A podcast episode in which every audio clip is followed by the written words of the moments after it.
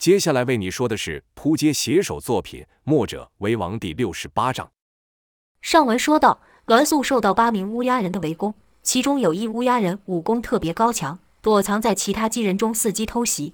栾素在如此凶险的情况下，居然还能打倒两名乌鸦人。这时乌鸦人使出十方圆舞曲，就看机人同时以刀旋身，六个方位包围栾素，并快速地向他聚去。六把弯刀分别攻向栾素六个部位。一乌鸦人道：“受死吧！没人在十方圆舞曲下还能全身而退的。”栾素心想：这招倒是新鲜，口中说道：“是吗？很合理呀！你们只会挑比你们弱的人出手，趁人不备按下杀手，正是你们这种小人作为。”乌鸦人道。死到临头了，还敢嘴硬？等等，看你倒地的时候，还有何话说？话刚说完，弯刀已经砍到了栾素，就听锵锵锵的兵器交击声不断爆出，栾素的身影也一度被乌鸦人给淹没。可慢慢的，乌鸦人的刀圈被推了开，栾素的身影又出现。就看栾素周身是银光一片，而且栾素也像在跳舞一般，有时是头下脚上，有时是不断的旋转，随着他的手脚摆动，就是一圈银光。那道银光不是别的。正是蜈蚣剑变化成鞭所发出，使得这虽然也是墨守成规，但王丽等人可做不到像他这样软中带硬。这是栾素特有的全方位防守。随着蜈蚣剑的特性，栾素的防守圈还可以任意放大与缩小，所以才能将乌鸦人给愈推愈远。栾素此招还用上了班门弄斧的巧劲，若乌鸦人砍得大力，栾素就将其力量借着蜈蚣剑朝他人攻去，如此栾素才能以一挡六。斗了一会，那武功特别厉害的乌鸦人看出蹊跷，便渐渐的收力，但速度依旧保持的和其他五人一样，以确保栾素分辨不出他来。他心想，随着他防御网愈来愈大，力道势必也会分散，到时我再出全力，必能打倒他。于是，那乌鸦人就在等待时机，偶尔出力攻击，也都被栾素引去抵挡其他人。其他乌鸦人似乎也感觉到那带头的乌鸦人想使什么招式，便也学着他忽而出力，忽而收力。乌鸦人的刀劲突然变得忽大忽小，栾素不敢大意，因他不知道哪个乌鸦人会突然出重手。他可没忘记要防范那带头的家伙，便不再扩大防御圈，而是将此圈维持在身前三尺这个距离。栾素有信心能对付任何突袭。带头的乌鸦人见栾素不中计，心想这女的好生谨慎，看来还得用老方法。就听他突然发出一个怪声，这六人突然又同时加快力道与速度。突然间，栾素感到手上像被什么东西给湿到了一样，但此刻乌鸦人攻得紧，他无法停下来查看。很快的，栾素感到刚才被湿到的地方是愈来愈痒。栾素心里暗骂：不知什么时候中了对方的暗器，看这机人的打法，是打算拖到我毒发再收拾我，我可不能让你们如愿。便不动声色地坚持着。那发暗器的自是带头的那乌鸦人，他见栾素中了暗器却没有异状，心里奇怪。暗想，这毒药的药性麻痒无比，他怎么好像没事一般？难道我刚没有打中他？不可能啊！心里这一犹豫，便想再试一次，又掐了一颗暗器在手，趁机打出。栾素就感到手上又被试了一下。那带头的乌鸦人为避免栾素发现，便不敢有太大的动作，所以都是趁着交手之际突发暗器。可他不知道栾素早留上了心。栾素此刻又中了一次暗器，那痒感剧增不少。但也让他知道了发暗器之人的位置。就听栾素突然骂道：“藏头缩尾的家伙，这次就让你无处可躲。”而后身边的银光突然不见，乃栾素将蜈蚣剑收回之故，跟着是朝带头的乌鸦人攻去。那人现被发现，且栾素来势极快，眼看无法闪避，便大喊：“就是现在，一起解决掉他！”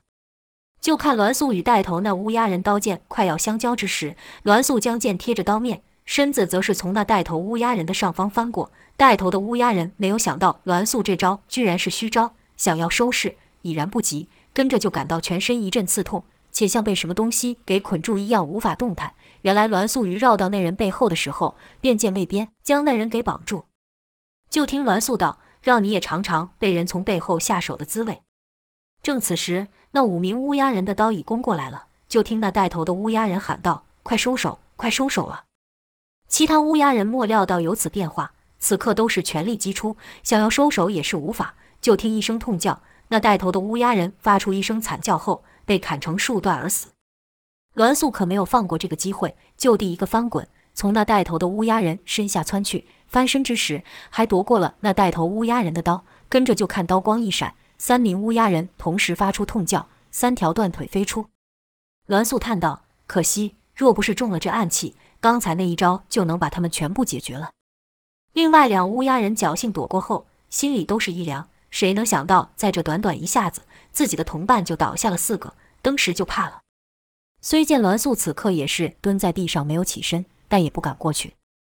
栾素倒是想起身追击，奈何腿部受伤，手上又麻痒无比，现在还能忍住不发作，已经不简单了。看待两人不动，栾素心里是暗道：不妙，那这样对峙下去，对我不利，得想法子让他们过来。栾素突然想到一事，便伸手朝带头乌鸦人的兜里摸去，碰到了几个像尖刺一样的玩意。栾素心想，这就是那个暗器吧，便是悄悄地将暗器放在剑上，口上还不忘说话，让那二人分心，说道：“你们把我们分开，原是以为能一个个把我们给收拾了，没有想到是自不量力，反被我们给一一收拾了。说出你们幕后的指使者，或许我还能饶你俩性命。”乌鸦人哼了一声道：“少说大话，你身上受的伤也不轻。”我看你现在连站都站不起来了吧？刚说完，就看栾素哇了一声，倒在地上痛苦翻滚，手也不断用力的乱抓。两乌鸦人见状，心里一喜，说道：“原来你早中了毒针，刚才是在死撑着。”栾素一边抓一边问道：“这什么毒？怎么这么痒？救我！救我！”两乌鸦人哪里会去救栾素？贼笑道：“救你？别说笑了，要你命还差不多。”说了声“动手”，二人就朝栾素攻来。于接近栾素身前三尺时，一道银光弹射而出，是蜈蚣剑，但去势已经没有开始时这么快了，被乌鸦人轻易躲过，说道：“还逞什么强？乖乖受死吧！”哎呀！两人突然感到后颈被什么东西试了一下，是麻痒难当。眼看栾素就在面前，只要打倒他，那荣华富贵就在手上了，居然是一咬牙强忍了下来，将刀给劈了过去。但这样的攻击哪能伤得到栾素呢？就看栾素就地一翻，躲了两刀。跟着回身一砍，将两人给结果了。至此，栾素才服下去毒散，运功调息起来。原来刚才栾素毒发的惨状是装出来的，目的就是要骗得两人动手，将蜈蚣剑有气无力地挥出，也是让两人可以轻易躲开。但他们没有想到，栾素早将毒针放在蜈蚣剑上，以巧劲这么一抖蜈蚣剑，毒针就刺中了两人。至此，栾素总算将八名乌鸦人都给打倒。再说回童风与莫文对上殷万清。殷万清开始不把两人放在眼里，被童风几次打退后，才认真了起来。就看殷万清的身上渐渐生出了利刃，手上也生出两把短剑。这剑是和和寻常的剑不同，是歪歪扭扭，就如蛇盘曲一样。剑尖就是蛇头，还分成两叉。这是殷万清最近所创的招式。想当日，殷万清被叶流星纠缠不休，叶流星打不倒殷万清，可殷万清也追不上叶流星的速度，两人是谁也奈何不了谁。这两人是从白日打到夜晚都不分胜负，叶流星还不罢手。伊万青心想：不过伤了他几个手下，有必要这样与我拼命吗？伊万青就觉得叶流星这人简直不可理喻，不想与之纠缠，便躲入地底，心想隔日叶流星必定就走了。哪知才刚要探头查看，一记重腿就踢来，砰的一声响，把伊万青踢了个头昏脑胀，赶忙又缩了回去，躲在洞内骂道：“该死，遇上了疯子！”叶流星于上喊道：“有种的，你就在里面躲一辈子，永远不要想出来。”殷万清又骂了几声，叶流星只是不走，是打定决心和殷万清这么耗下去。殷万清只好又回到地底，偏偏这个地穴和其他地穴还不通，要上去只有一条道。殷万清心想：上面没有谁，也没有食物，我看你能坚持几日？殷万清就在地底跟叶流星耗着，一边也在想要如何打败叶流星。一想到本以为天下无敌的寒冰甲，居然被叶流星给踢破了，殷万清心里也是气恼。跟着又想，要不是仗着兵器之力，凭他一双肉腿，我便是站在那边任他踢上几千下，也无法损我分毫。突然间，殷万清脑中浮现一个想法，心道：对呀，兵器，我缺的就是一个兵器。既然我能以寒冰劲制造寒冰甲，那再制造一个兵器有什么困难？当叶流星没有吃没有喝的，守在地面的时候，殷万清就在做这件事。三日后。殷万清出来了，叶流星还是和之前一样，一见到殷万清就向他攻来。可这次他是攻得快，退得更快，因为叶流星感觉到那脚虽然踢到了殷万清，但却像踩在尖刺上一样，若再继续踢下去，只怕会被刺穿。于是赶忙收腿。再看殷万清，他身上的寒冰甲和之前又不一样了，上面长满了许多的尖刺。见一招得手，殷万清得意地大笑道：“哈哈哈，再踢呀，有种再踢呀！不怕把腿给刺穿了，你就尽管攻来。别说我以强欺弱，我还是和之前那样，不闪不避的，让你如何？”叶流星哼了哼声，说道：“几日不见，你不但是更加狂妄，还更加畸形了，看了就让人作恶。”殷万清不以为意地说：“我瞧你倒是憔悴不少啊，几日没有进食，身体不好受吧？还想跟我这么耗下去吗？”叶流星道：“不把这仇给报了，我是不会罢休的。”殷万清道：“可惜呀，这仇只怕到你死了都不办到，你就这样抱憾而终吧。还是我当做件好事，今日便送你上路。”叶流星道：“有种的，这次就别躲进洞。”说话时，叶流星已经运起了功，脚下沙尘急旋。拖着叶流星的身体缓缓上升，伊万青道：“我就看你能拿我怎样。”伊万青的话刚说完，叶流星是立刻出招，就看他脚下的沙尘突然朝伊万青撞去，便听“擦擦擦”的响声爆起。殷万清却好似没事般说道：“这招你使过了，没有用，别浪费时间了，出上次那招吧。”其实不用殷万清说，叶流星也要使出那招，沙尘只是障眼之法。趁此时候，叶流星窜入殷万清身前，一脚将殷万清给踢上了空中。这次叶流星脚下装了刀刃，就没有再被寒冰刺给伤到，而后身形急转，如一轮圆月一样朝殷万青踢去。半空中，就看叶流星的脚刀不断落下，本以为还可像之前一样破了殷万清的寒冰甲，可突然间就现一把枪刺来，这一下可大出叶流星的意料。虽然赶紧变招将那枪给踢开，可毕竟还是被划破一口子。叶流星不知道殷万清还有什么怪招，便想先退下。可就在此时，那枪居然朝他飞来。叶流星一脚把枪给踢开，随后是咻咻咻的破空声响。叶流星心想：暗器，这怪人什么时候会发暗器了？一边退，一边以脚化圆，在其身前组成一个屏障。叶流星这一退，殷万清也就落了地。就看殷万清的身上缓缓地长出各种兵器，有枪，有剑，也有刀。这些兵器的颜色都和殷身上的寒冰盔甲一样，呈淡绿色。叶流星就明白了，这是兵器是殷万清凭空制造出来的。殷万清不断将尖锐的寒冰剑朝叶流星射去，一边乐道：“怎么样？怎么样了？哈哈哈！你不是要报仇吗？怎么一直退呢？过来呀！”叶流星气的是咬牙切齿，但又一直被殷万清发出的寒冰剑给逼退，心想：与他硬拼对我不利，得换个打法。心念一动。人就如风动了起来，就听哒哒哒声响，乃寒冰剑打到地上所发出。叶流星施展轻功，一下子就换了方位。殷万清又发出几次寒冰剑，但都跟不上叶流星的速度，打了个空。叶流星的追月步确实厉害，不但速度奇快，且随着方位进退，更让人难以捉摸。但伊万青不担心，他知道任叶流星从何处攻来都无法伤他，嘲讽道：“跑吧，跑得再快一点。你要是停下了，要再想跑，可就不容易了。”叶流星绕了几圈，发现无从下脚，只好又退了回来。几日滴水未进，叶流星的体力确实削弱不少。他知道这样下去不是伊万青的对手，只好停下脚步。就听叶流星说：“你别得意，莫以为这天下莫人治得了你。”伊万清道：“有没有人治得了我？我不知道，但我知道那人一定不是你。”叶流星脚一挑，一物飞上，是伊万清一开始丢出的寒冰枪，不知什么时候被叶流星带了去。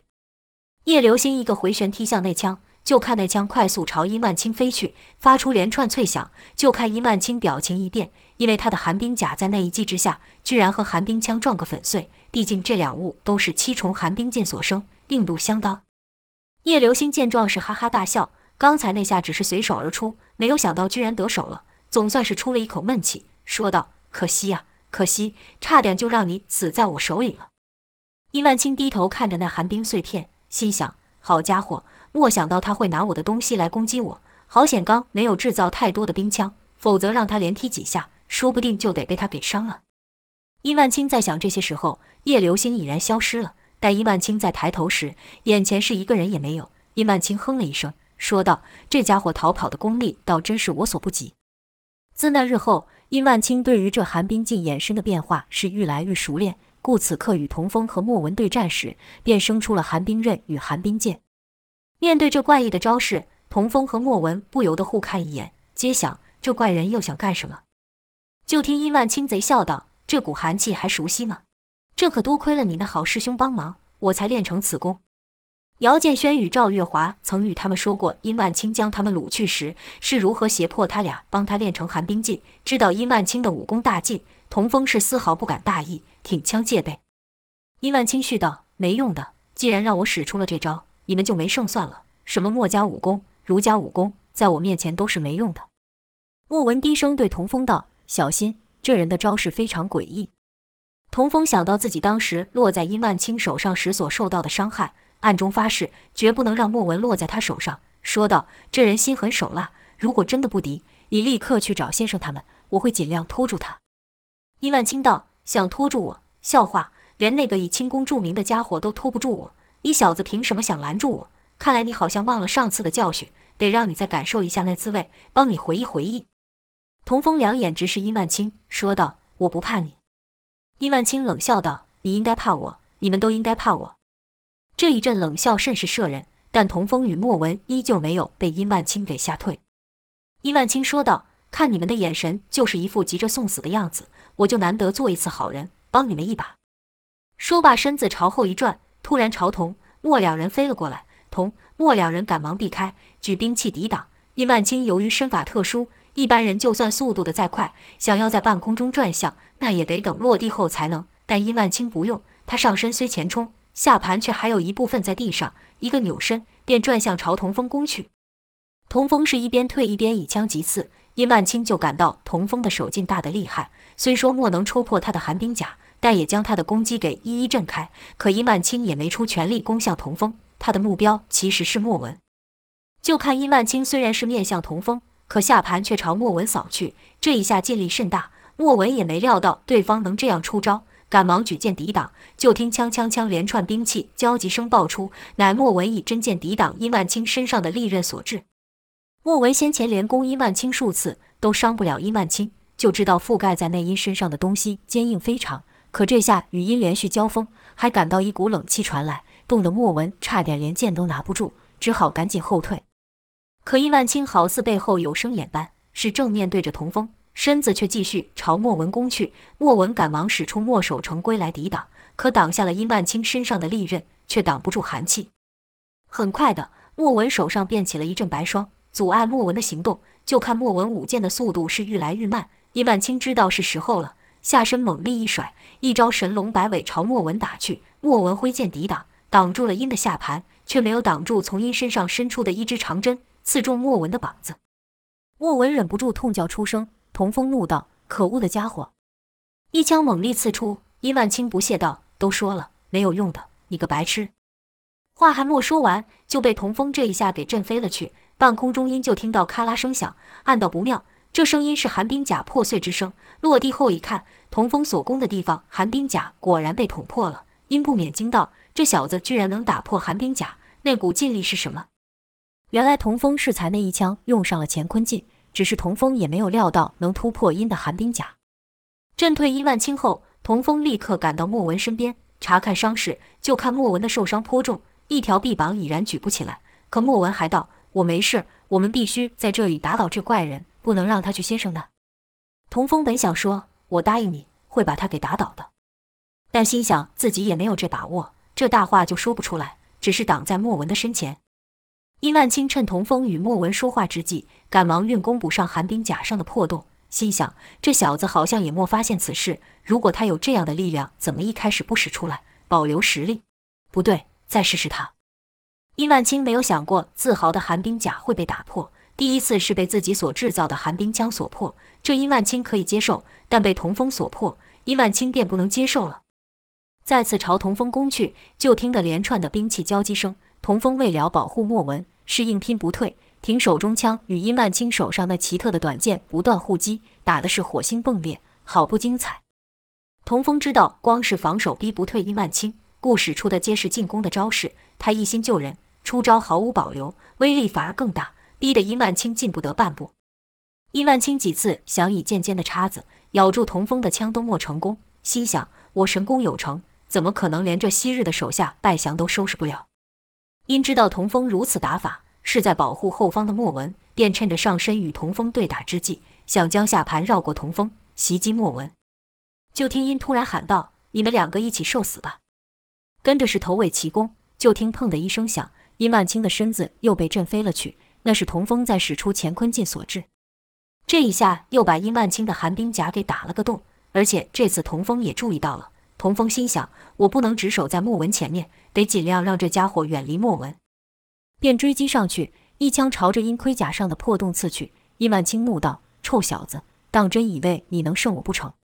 一个盘旋转身，童风那枪就没有刺到那破洞，跟着殷万青居然一手握住了枪，身子从枪上卷来。就看他身子卷过的地方，枪就被他身上的利刃给切成碎片，跟着就是一记蛇手，带着蛇剑朝童风袭去。童风手上没了武器，只能以肉掌抵挡。危急之际，使出墨守成规中对付剑招的招式。就看童风上身一侧，脚步后蹬，于两手避过剑尖的同时，夹住殷万青的手臂，跟着一声大喝，以鬼斧神工的手势猛力下劈。就听咔的一声响，殷万青的手臂被童风这一下给折断了。可就在此时，童风感到腰部与下盘传来一阵刺痛。殷万青这招云龙三现，可同时攻向敌人的上、中、下三路，也是神龙教的绝学。普天之下，也只有殷万青能使出此招。而且这招在殷万青的手上威力更是厉害，因为他还有寒冰刺。这一招就将童风的腰、腿刺上了两个窟窿，且伤口带冰，寒进入体，冻得童风倒下后还直打颤。反观殷万青，像是没事般。却说童风不是也折了他的一臂吗？那一下只是将殷万青手上的寒冰甲给破了，对殷万青本身没造成什么伤害。便是没有这寒冰甲护体，童风那一下也只能让殷万青吃痛，不会骨折。殷万青俯视着倒在地上的童风，说道：“怎么，以为找到墨家当靠山就了不起了？以为学了墨家的武功就能赢过我了？臭小子，我告诉你，墨家从今日后就要消失了。”童风道。墨家是不可能会消失的。先生说过，即便我们今日都败了，墨家也不会消失。只要这天下还有一人有救世之心，墨家就会存在。他不止今日会存在，以后也会存在。殷万青摇了摇头，说道：“看来几日不见，你的武功是进步了，但脑子却傻了。”殷万青此刻只要一剑刺向童风，就能将童风给结果了。可看着童风那不屈服的眼神。殷万青突然闪过一个念头，一个可以让童风更为痛苦的念头，便说道：“你小子不是很倔吗？想当初被打成那样，都不肯透露半点关于赵月华的消息。”一边说，殷万青蹲了下去，揪起了童风头发，说道：“现在你的命就攒在我的手上，只要我这手轻轻这么一下，你就完蛋了。这样你还不怕了？”说着，殷万青用寒冰剑在童风的颈上来回摩擦。童风道：“我不怕，倒是你要担心。”你做了这么多恶事，一定会有人来收拾你的。殷万青道：“谁呢？那人会是你师兄呢，还是你的师傅？”童风道：“他们会帮我讨回公道的。”伊万青嘲笑道：“你师兄看到我，只怕是吓得拔腿就跑。但我也不得不说，若不是他的帮忙，我还练不成这寒冰劲。也就是说，我手上每伤的一人，你师兄都有份呢。”童风反驳道：“这是你自己做的恶，不要想把责任推卸到别人身上。”伊万青不理会童风的反驳，继续说道：“至于你师傅吗？嘿嘿嘿，以后也不一定会是我的对手。道家三杰的传说也流传够久了，该换换人了。但你放心，我现在还不想杀你。”童风道：“你想让我向你求饶吗？做梦！”殷万青又是一阵冷笑，说道：“你想得太简单了，只是求饶怎么够？我要让你亲眼看着你仰慕的人一个个倒下，我就不信到那时候你还不向我哀求。”童风不知道殷万青想干什么。只是打定主意，不说半点软话。就看殷万青将寒气从童风的伤口灌入，童风便渐渐失去了知觉，没多久就变成了一个人形冰棍。跟着就看殷万清朝莫文的方向走去，童风还想出口喊道：“别动他，你尽管取我性命。”可已经无法再开口说出半个字来。殷万清打败了童风后，便缓缓朝莫文走去。另一个战场的王离与杨无惧也正要分出胜负。就看杨无惧此时将板门大刀举过肩头，王离不知道杨无惧打算做什么，以为杨氏打算再使出像之前一样快猛的刀招，将刀盾并举，不敢大意。就看杨无惧一声大吼，说道：“开口闭口喊救世，真当自己是救世主了？有本事先救救你自己吧！”杨无惧说完后，一脚重重向前踏出，踩得地上沙土溅起，跟着就看杨无惧以极快的速度朝王离奔来，而后是一个斜身。板门大刀随之快速劈下，王离举盾一挡，就听“锵”的一声爆响，好似凭空打了个响雷。王离向后疾飞而出，王离知道杨无惧力猛过人，并没有举盾与杨硬拼，而是在刀要劈下之际，就已经先行向后退去，故杨无惧这一刀砍下，只是将王离给推了出去。杨无惧见王离不敢接招，便骂道：“墨种的家伙，我看你干脆就一路退到山下的了。果然，你们墨家人都是一群没用的家伙。”说话的同时，杨无惧又是和刚才一样，重脚踏出，人如炮弹般朝王离冲去。王离听杨无惧侮辱墨家，便道：“你如何辱我都可以，但侮辱墨家不行。”杨无惧道：“有本事你接我三刀，我便将话收回。”王离道：“那有何难？”话音刚落，杨无惧的刀就到了。就听“枪”的一声响，王离身子凭空向后连转数圈，卸掉了杨无惧的刀劲。就看杨无惧也跟着一个旋身，第二刀以更快、更猛的力道劈来，又是“枪”的一声爆响，王离的大刀被杨无惧的刀给打断了。可杨无惧的攻势还未完，就看杨无惧再一旋身，板门大刀如一座山压下。杨无惧还喊道：“能败在我这斩天三式下，你也算不冤了。”这一刀才是斩天三式中的杀招。这一刀加别了前两刀的余劲，此刀一出，比之无惧一刀还要厉害。但就在这时，杨无惧感到腋下被什么东西刺了一下，这一下让他聚集的劲力为之一塞。就这么一顿的时间，杨无惧又感到下盘一软，这时要再想聚劲，稳住身形已然无法。前文说过，这斩天三式最后一刀使出，连杨无惧也无法收回，那刀还是劈出去了，可只是把地面打出一大裂缝，没有打到王离。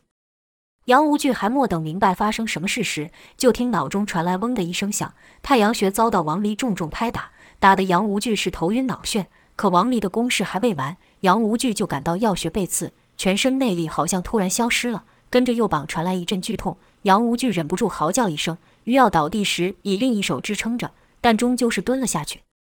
却说王离是如何破了杨无惧的斩天三式？原来王在前几次交手时，便以匠心独具捕捉到杨无惧的弱点，故之前才能将杨无惧给踢得下盘一软，打断杨无惧的攻击。于接杨无惧出前两刀时，王离就探得杨无惧的劲力是一次比一次强，而且全集中在右臂。在第三刀杀招要出之际，王离先一步以袖中短剑截住杨无惧的攻势。莫想到斩天三式的第三刀如此厉害，王离这一下没有截住杨无惧这一刀，只是让这招稍微停顿了一下。王离又以龟甲盾连击杨无惧的下盘，杨无惧身形不稳，刀招一偏，王离才堪堪避过那一刀。可王离也不是毫发无伤，斩天三式的前两刀已将王离震得气血翻腾，第三刀过去，王离感到头皮先是一凉，而后是一热，已然受伤。但王离知道要破杨无惧的护身罡气只在一瞬间，便不敢停下，绕到杨无惧的身后就朝其罩门刺去，这一下便将杨无惧的护身罡气给破了。如此才伤得了杨无惧。杨无惧问道：“你对我做什么？”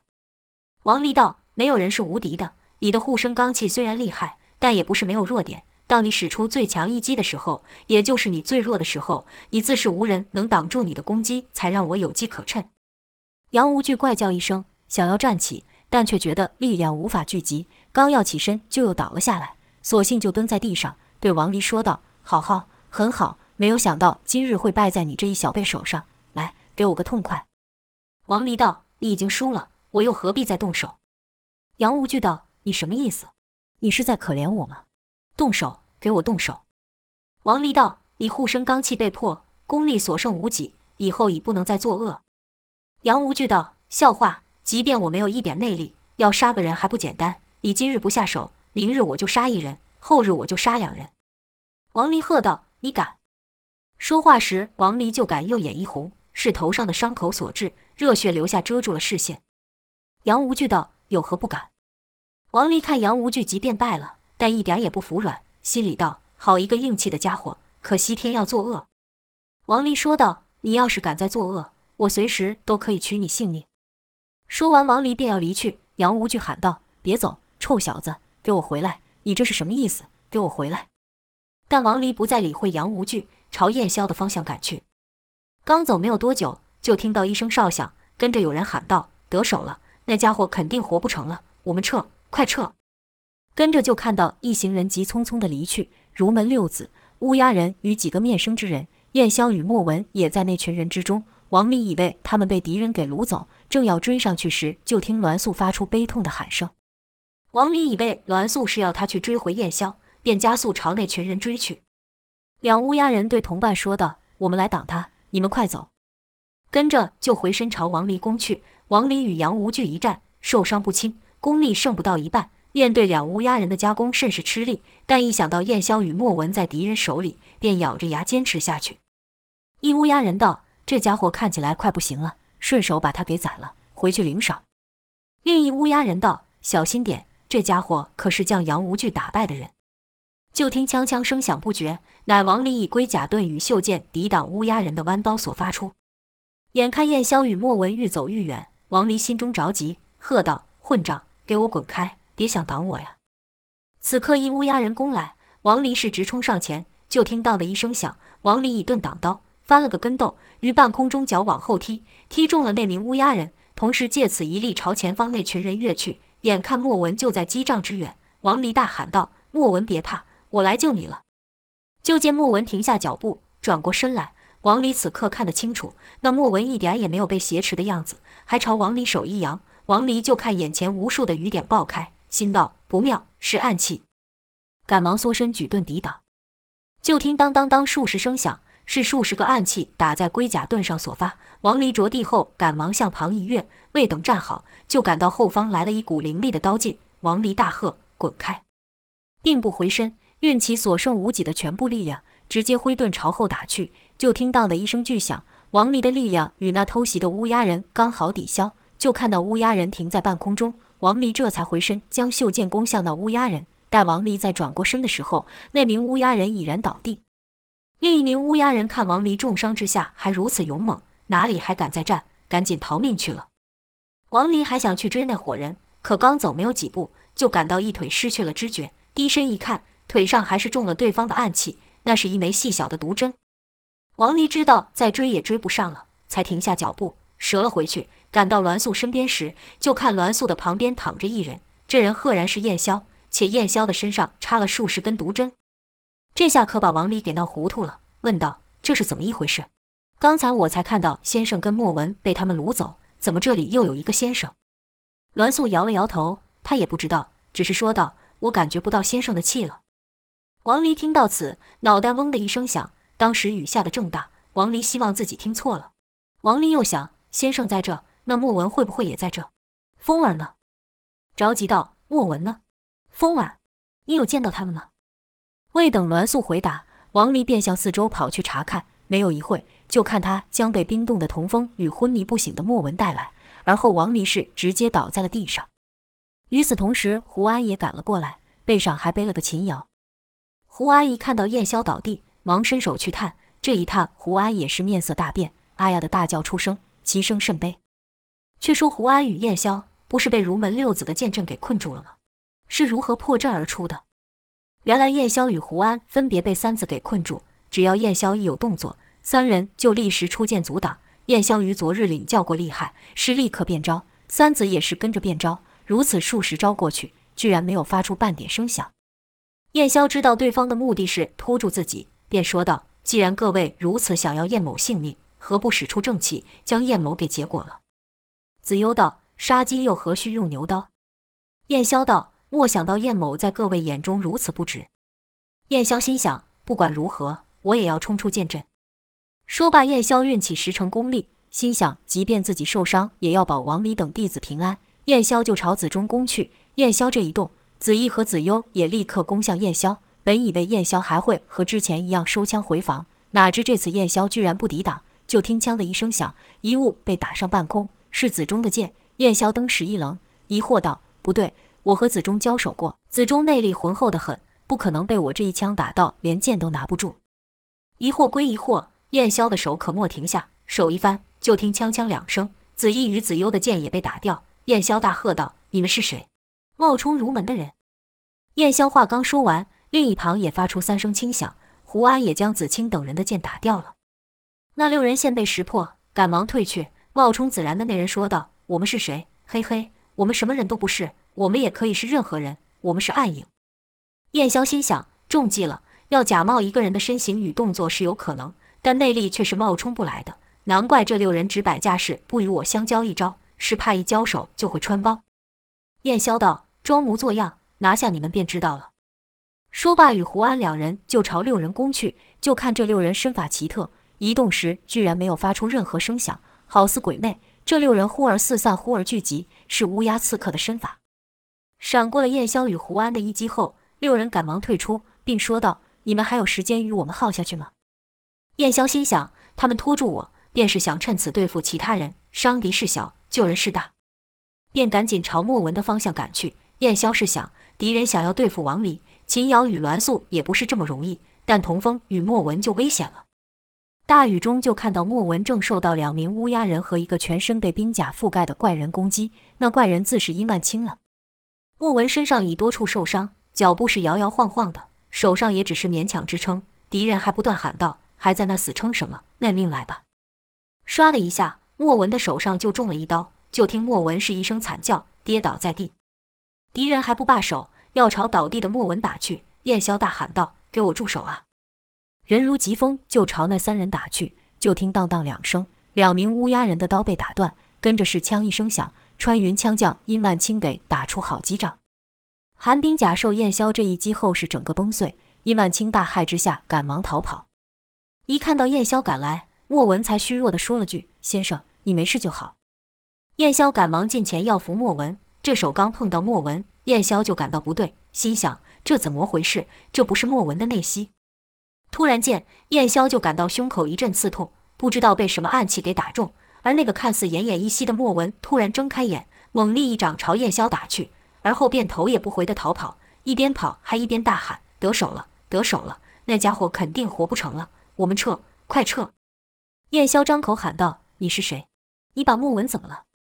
刚想动身去追。就感到眼前景物逐渐模糊，跟着是天旋地转。燕霄知道自己中毒了，而且这毒性非常厉害，赶忙急点周身穴位，以免毒性蔓延。跟着一掌朝自己拍下，喷出一大口黑血。而后燕霄就感到意识愈来愈模糊，身体好像不是自己的，倒在了大雨之中。